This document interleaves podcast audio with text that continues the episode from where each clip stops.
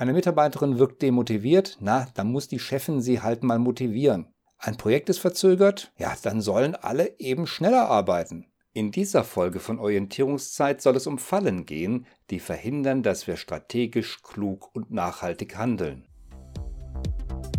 Orientierungszeit, der Podcast für strategische Führung. Erfahren Sie, wie auch Sie durch strategisches Denken und Handeln als Führungskraft noch erfolgreicher werden und Führung leichter gelingt. Und hier ist Ihr Gastgeber, der Führungsstratege Jürgen Wulff. Ich habe ja in den letzten 20 Jahren mit ganz vielen Menschen gesprochen, die sich als Strategen bezeichnen oder die zumindest darauf angewiesen sind, dass sie in ihrem Arbeitsalltag strategisch denken und handeln und natürlich auch entscheiden müssen.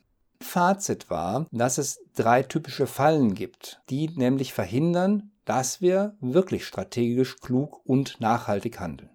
Die erste Falle, das sind einfache Lösungen. Unser Gehirn liebt einfache Lösungen. Das liegt daran, dass es da am wenigsten Energie verbraucht. Wenn das Gehirn das komplexe Umfeld analysieren muss oder über die langfristig beste Lösung nachdenken muss, dann ist das für das Gehirn Schwerstarbeit. Deswegen finden wir im Arbeitsumfeld auch immer wieder Beispiele für zu einfache Lösungen. Eine Mitarbeiterin wirkt demotiviert, na, dann muss die Chefin sie halt mal motivieren. Wir verkaufen immer weniger von unseren Produkten, ja, da muss sich der Vertrieb halt mal mehr reinknien. Ein Projekt ist verzögert, ja, dann sollen alle eben schneller arbeiten. Vielleicht kennen Sie ja auch ähnliche Beispiele aus Ihrem beruflichen Umfeld, wo man auf so einfache oder zu einfache Lösungen setzt, ohne zu analysieren, was die wahren Ursachen sind und welche Folgen das eigentlich hat, wenn man so punktuell ansetzt. Die demotivierte Mitarbeiterin hat vielleicht Streit mit einer Kollegin und fühlt sich von der Chefin alleingelassen. Wenn die jetzt versucht, durch nette Sprüche zu motivieren, dann verschlimmert sie die Lage garantiert noch. Sinkende Verkaufszahlen sind vielleicht ein Hinweis darauf, dass die Produkte einfach nicht mehr up-to-date sind. Vielleicht vermissen die Kunden etwas oder jüngere Kunden fühlen sich nicht angesprochen. Wenn der Vertrieb sich reinkniet, ist das gut und schön, aber das wird das Problem nicht lösen. Wenn Projekte verzögert sind, hat das meistens vielfältige Ursachen. Schneller zu arbeiten ändert an diesen Ursachen erstmal gar nichts. Das erhöht höchstens die Gefahr von Fehlern und zieht damit weitere Verzögerungen hinter sich her. Einfache Lösungen können bei einfachen Dingen genau richtig sein. Aber einfache Lösungen in einem komplexen Umfeld richten mehr Schaden an, als dass sie nutzen.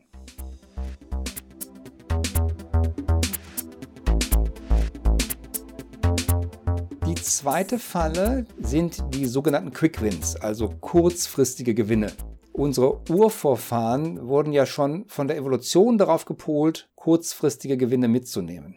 Wenn es süße Beeren am Waldesrand gab, dann wurden die natürlich sofort gegessen. Wenn ein Bison vorbeilief, dann wurde es gleich erlegt. Wer weiß denn, ob das morgen noch da ist. Und dieses evolutionsgeschichtliche Erbe, das bestimmt heute noch unser Denken und Handeln.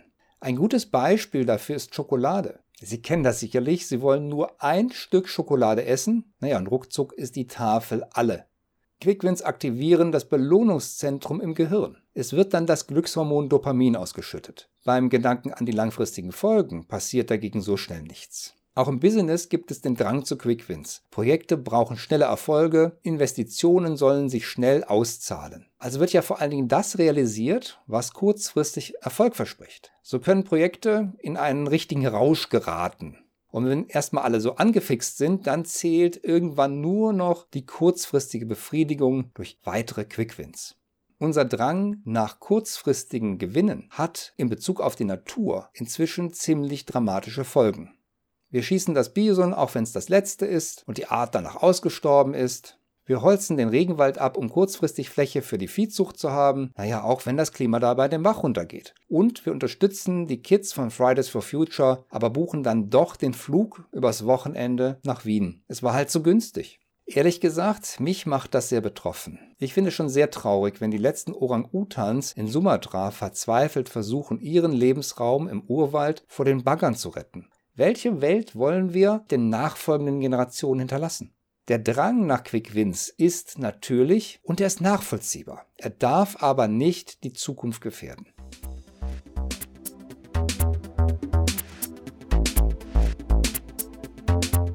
Es Es gibt jetzt noch eine dritte Falle, nämlich den Kostenfetischismus. Wir bevorzugen nicht nur einfache Lösungen und sind Meister des kurzfristigen Gewinns, wir wollen es auch noch möglichst günstig. Die Aussicht auf Geldsparen bedient ebenfalls das Lustzentrum in uns, während hohe Ausgaben das Schmerzzentrum im Gehirn aktivieren. Das erklärt ein Phänomen, das Sie vielleicht kennen, wenn Sie mit Ihrem Partner oder Ihrer Partnerin shoppen gehen.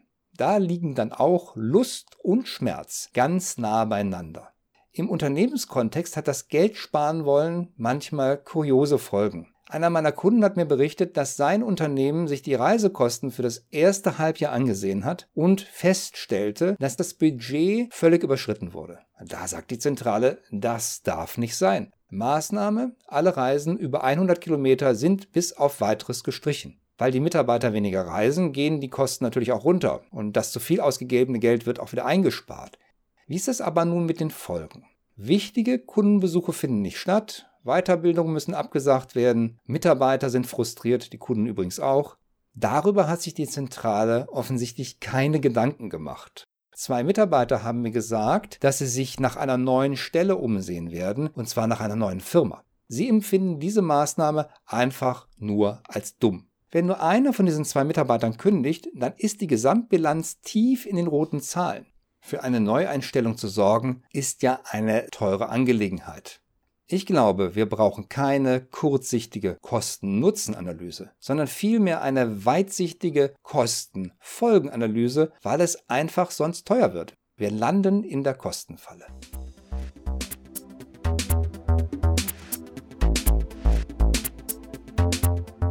Nun ist ja all diesen drei Fallen gemeinsam, dass sie nur punktuell ansetzen, also Taktiken darstellen, die keiner übergeordneten Strategie folgen. Wenn ich eine übergeordnete Strategie habe, ja, dann können so einzelne Taktiken durchaus sinnvoll sein und auch Nutzen bringen. Aber ohne eine übergeordnete Strategie sind Taktiken so ein bisschen wie russisches Roulette. Im besten Fall haben sie keine Wirkung und im schlimmsten Fall schießen wir uns damit ab.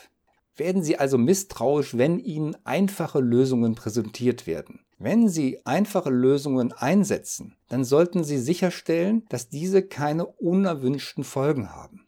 Bei Quickwins, kurzfristigen Gewinnen, sollten wir darauf achten, dass wir uns damit nicht die Grundlage entziehen. Und schließlich sollten wir nicht dem Kostenfetischismus huldigen. Wer immer nur Geld sparen will, für den wird es meistens teurer.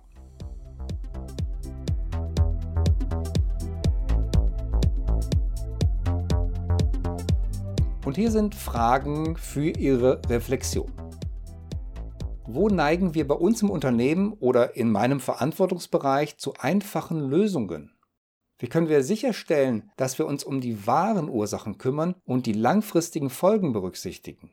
An welchen Stellen sind Quickwins völlig in Ordnung und welche Quickwins berauben uns auf die Dauer unserer Grundlage? An welchen Stellen führt der Kostenfetischismus bei uns im Unternehmen dazu, dass es teuer wird? Wo sollten wir mehr auf eine weitsichtige Kosten-Folgen-Analyse setzen? Betriebswirtschaftler würden jetzt sagen, wo brauchen wir eine Vollkostenrechnung? Sprechen Sie über diese Fragen auch mit Ihren Mitarbeitern und mit verantwortlichen Kollegen oder Vorgesetzten. Damit bereiten Sie die Grundlage für eine wirklich nachhaltige Strategie.